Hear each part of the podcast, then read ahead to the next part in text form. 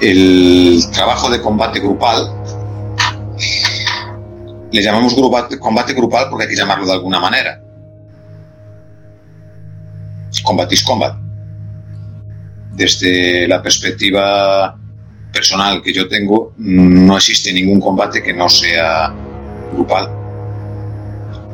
Puede existir algún tipo de enfrentamiento mm, del estilo del duelo, eh, pero cualquier otro enfrentamiento donde no haya ningún tipo de sesgo de control por parte de cualquiera de los participantes en cuanto a quién es el oponente, dónde está situado, qué armas tiene, eh, cuál es el nivel de amenaza. tengo herramientas para enfrentar esa amenaza, esa amenaza no va a variar, va a ser siempre constante, eh, va a permanecer fija, es decir, no van a aparecer nuevos elementos dentro de esa amenaza, ni a nivel numérico, ni a nivel de armamento, ni de otras características que puedan modificar la misma. Entonces sería simplemente pues un duelo, un enfrentamiento lineal, uno a uno, con eh, normas o sin ellas, pero todo lo que no sea eso, todo lo que no sea arreglado, todo lo que no esté normativizado, todo lo que no esté acordado de antemano, todo lo que no esté previsto y organizado, eh, desde mi perspectiva, no es combate realmente, porque si hay ausencia de caos, si hay ausencia de asimetrías, si hay ausencia de variación de cualquier tipo de elemento de los que intervienen, eh, no existe esa percepción de lo que sería realmente el combate. Partiendo de eso y partiendo de esa idea base, el número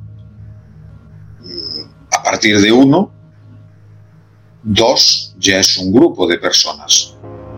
Si tenemos dos personas, estamos hablando eh, de un número elevado,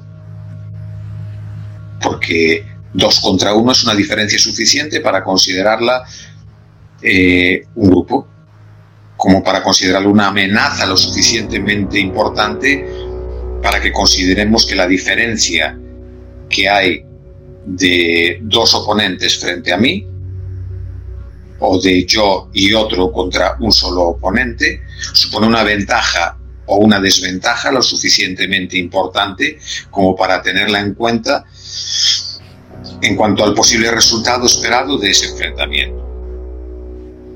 Luego, si ya entramos en la parte teórica de lo que es autodefensa defensa personal, eh, preconflicto, todos los términos que queramos utilizar a ese respecto, todo lo que no sea eh, un elemento de control de la seguridad personal única y exclusiva relacionado con uno mismo, sin que intervengan más factores adicionales que yo tenga que tener en cuenta, podría ser simplemente autodefensa en la autodefensa, igual que en la defensa personal, hay un elemento importante que es el preconflicto. Es como gestiono yo todo lo que hay previo al enfrentamiento, a cuando se desencadena toda la acción y a lo que ocurre después.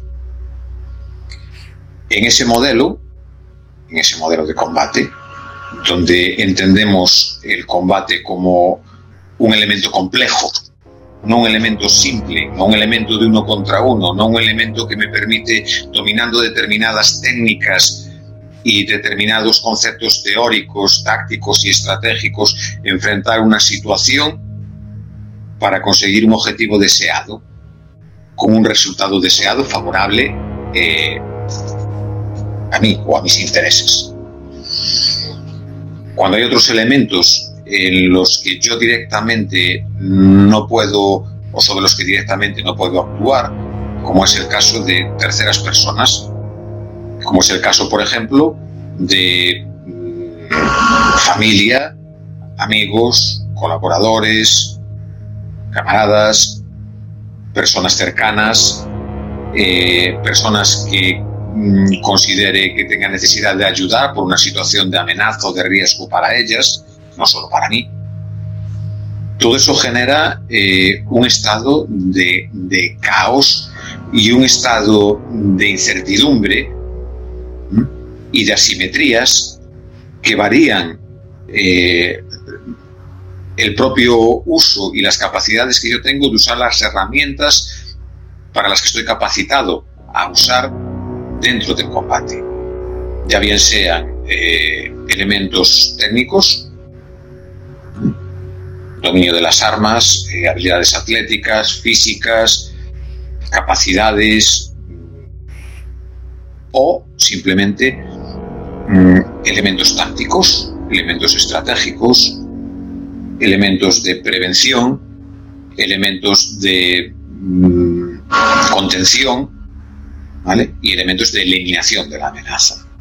Entonces tenemos prevención, contención, eliminación. Cuando eso depende única y exclusivamente de mí y yo tengo las herramientas necesarias, todo ese desarrollo puede tener una progresión y puede tener un resultado esperado. Cuando no solo depende de mí, sino que además los factores de los que depende son factores que no están entrenados. Es decir, un grupo de gente que puede ser, si hablamos como hablábamos antes de un grupo, es a partir de dos personas. Alguien que me acompaña, una persona que venga conmigo, que no tenga ningún tipo de conocimiento eh, relacionado con el combate, que no esté acostumbrada a mis reacciones dentro del combate, que no esté predispuesta a colaborar con esas reacciones y con una situación de riesgo en la que estamos inmersos tanto yo como esa persona o personas. Todo eso supone un problema, supone una asimetría que yo traigo conmigo. No es algo que venga determinado por la amenaza en sí. Es un lastre que yo acarreo a la hora de enfrentar esa amenaza. Y no solo es un lastre, sino que además es una dificultad añadida, tanto en cuanto en muchos casos supone que no me van a poder ayudar ni complementar lo que yo estoy haciendo y en ocasiones incluso también me van a perjudicar el resultado esperado o ocasionar dificultades que no tendrían por qué estar ahí pero vienen derivadas de su falta de conocimiento y su capacidad de enfrentarse al combate. Cuando entras en la zona de combate, estás en el combate. No, no existe esa capacidad que hay ficticia, mm, que a veces entendemos dentro del propio juego del sparring y del juego de entendimiento del timing, de que entras y sales, entras y sales. Eh, hago algo, no sale, no es lo esperado, mm, vuelvo, intento otra cosa. No, una vez que entras en la zona de combate, mm, cuando sales, o el combate ha terminado a tu favor o en contra. O en el combate has terminado con la amenaza, o el combate ha terminado contigo. Contigo y con aquellos que te rodean con aquellos que están asociados a ti dentro del combate. Entonces, eh, realmente podemos hablar de el combate como algo individual, como una situación en la que yo me enfrento a una amenaza y pongo los recursos necesarios para frenar esa amenaza y que desaparezca y nada más afecta todo lo que está pasando que mi capacidad de utilizar esos recursos, de valorar la amenaza, de enfrentarla y de resolverla? Desde mi punto de vista, honestamente, no. Es un error. ¿Eso que supone? Que necesito un entrenamiento, necesito una práctica, necesito un hábito, necesito una costumbre, necesito educar no solo mi cuerpo y mi mente, sino mi capacidad para coordinar a aquellos que no están habituados a mis reacciones, que no están habituados a las situaciones de combate, que no están habituados al caos, a las asimetrías, a la incertidumbre, a la amenaza, y encontrar la manera de que ese entrenamiento, esa práctica, esos hábitos, esas pequeñas modificaciones me permitan utilizar mis recursos o por lo menos que no dificulten que yo los use. Si no eres parte de la solución, eres parte del problema. Si no puedes ayudarme, me estás perjudicando. Pero si me perjudicas a mí, te estás perjudicando a ti. Indirectamente, si yo no puedo protegerme, no puedo protegerte a ti. Pero es que si no puedo protegerte a ti, tampoco tengo la capacidad de protegerme a mí, realmente. Porque mi nivel de estrés y de preocupación se va a disparar muchísimo. Porque no voy a tener los recursos necesarios ni la ayuda necesaria para poder enfrentar la situación que me está amenazando realmente. Si solo fuera yo, si la amenaza tuviera que ver solo conmigo, si la consecuencia tuviera que ver solo conmigo, podría entrar a valorar una balanza si me interesa, si no me interesa, si puedo, si no puedo, si tengo recursos, si no los tengo, si el resultado sea favorable o algo desfavorable, es aceptable por mi parte para entrar en la zona de combate. ¿Quién manda en la zona de combate? El combate. No mando yo, ni mandas tú, ni manda él, que es la amenaza que ha entrado ahí. Quien manda es el combate. ¿Y qué es el combate? Es la pregunta del millón. Esa es la pregunta que te tienes que hacer. ¿Qué es para ti el combate? ¿Qué es entrar en la zona de combate? ¿Qué es estar en la zona de combate?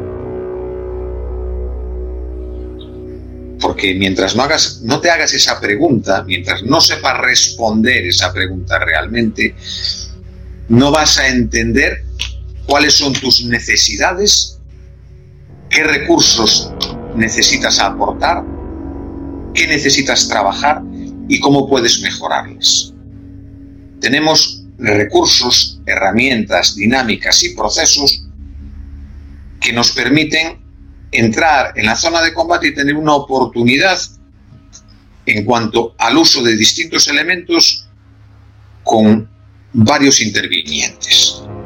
Dos, tres, cuatro, 5, 10, muchos.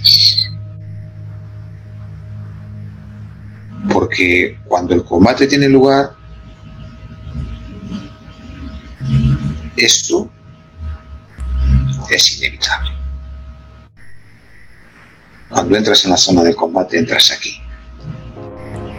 Y aquí podemos entrar organizados, podemos conseguir algo juntos, o podemos entrar de cualquier manera retorcidos, partirnos los dedos, de aquí no saber lo que está pasando y que sea lo que algún Dios quiera. Pensar la pregunta, ¿qué es para vosotros el combate? No cómo es, porque tú no vas a decidir cómo es el combate no vas a decidir muchas veces cuándo va a tener lugar el combate. No vas a decidir dónde va a tener el combate. No vas a decidir tampoco con quién vas a combatir.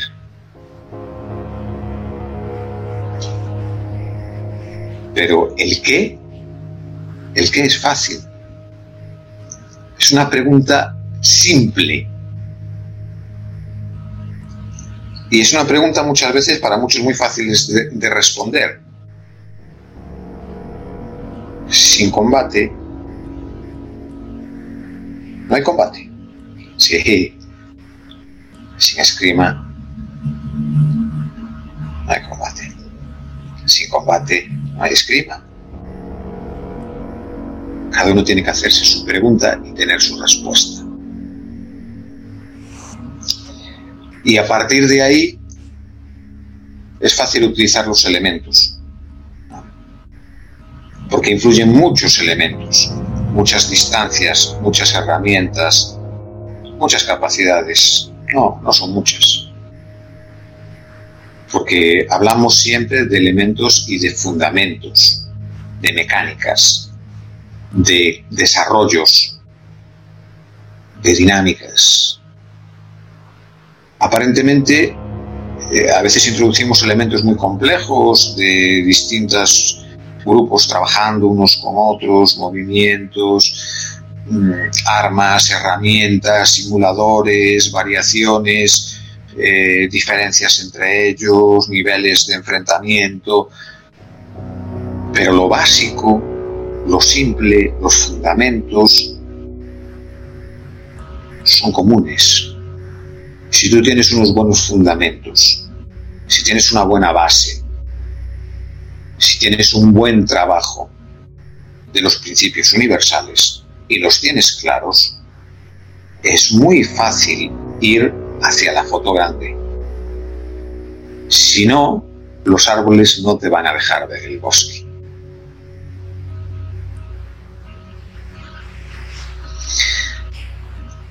Bueno, pues creo que nada más. Dejaré aquí esta reflexión, ya que no hay dudas hoy a plantear o nadie que quiera plantear esas dudas, la planteo yo y la duda y la pregunta es esa, ¿qué es el combate para ti? ¿Por qué diferencias entre combate individual y combate grupal? Combat is combat, fight is fight. Si estás en la zona de combate, estás en ella. No estás de una manera o de otra. Estás en la esencia de nuestro trabajo y la esencia de nuestro trabajo gira en torno al combate. Por nada más, muchas gracias. Cualquier otra, cualquier duda que tengáis, la podéis trasladar bien a través de la, eh, de la web de la, de la propia academia o eh, bien a través de, de los grupos, de los distintos grupos que tenemos en Telegram, en Instagram, en Facebook, en YouTube, Tenéis un montón de canales de acceder a nosotros para solicitar esa información y para poder acceder a ella. Buena tarde a todos y buen trabajo en la zona de combate.